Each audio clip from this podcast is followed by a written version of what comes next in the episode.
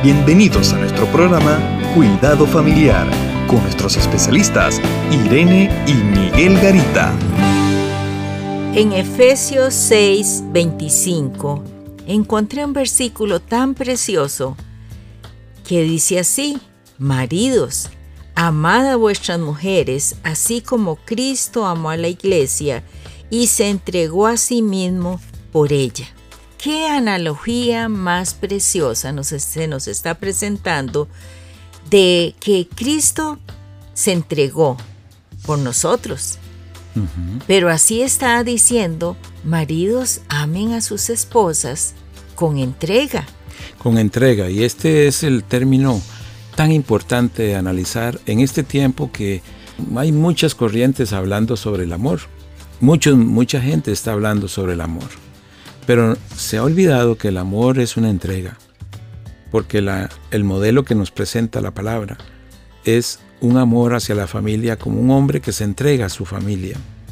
Y lo que vemos en muchos hogares son hombres a veces muy egoístas o mujeres muy egoístas o hijos muy egoístas, donde dicen que aman a su familia, pero no hay ningún deseo de entregar nada por su familia, sino más bien de aprovecharse de su familia. Hombres que se aprovechan de sus esposas, padres que se aprovechan de los hijos. Es decir, no tiene que ver nada con este amor. Pero cuando una, en una familia se manifiesta este tipo de amor, entonces podemos ver que esa familia tiene una visión diferente. Y es lo que Dios quería que cada familia pudiera tener. El amor en la familia, lógico, empieza con la pareja. Pero cuando un hombre ama a su esposa, se entrega con ella, por ella, también amará a sus hijos. Y entonces ese amor comienza a manifestarse de muchas maneras entre los esposos. Eh, o sea que el amor no termina aunque haya una procreación, sino que el amor se mantiene a través del tiempo. No es un amor condicional. No es un amor condicional, no es un amor que está si le va bien o mal, es un amor que estará independientemente de las circunstancias en que estemos eh, viviendo. Un amor que puede crecer, lógico, y puede hacerse siempre más pleno, pero que el amor siempre estará dispuesto a dar, a dar cosas a su familia.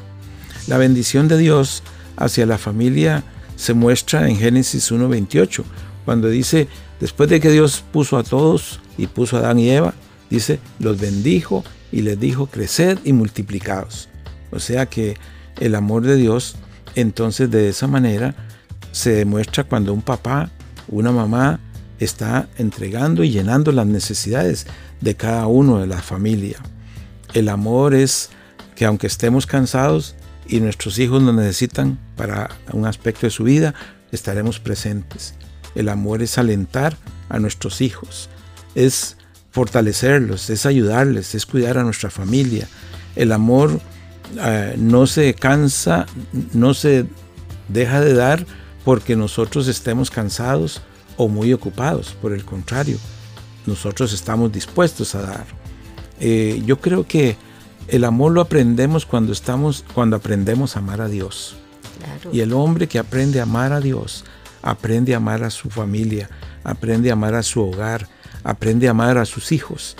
Porque en el modelo de Dios, nosotros al, sentir el amor de Dios tan, tan grande, tan dispuesto a darse por nosotros, al entender eso, su muerte en la cruz, su sacrificio por mí, como esposo o como esposa, me enseña entonces que yo empiezo a amar a mi Cristo y al amarlo a Él, empiezo también a amar a mi familia y a mis hijos.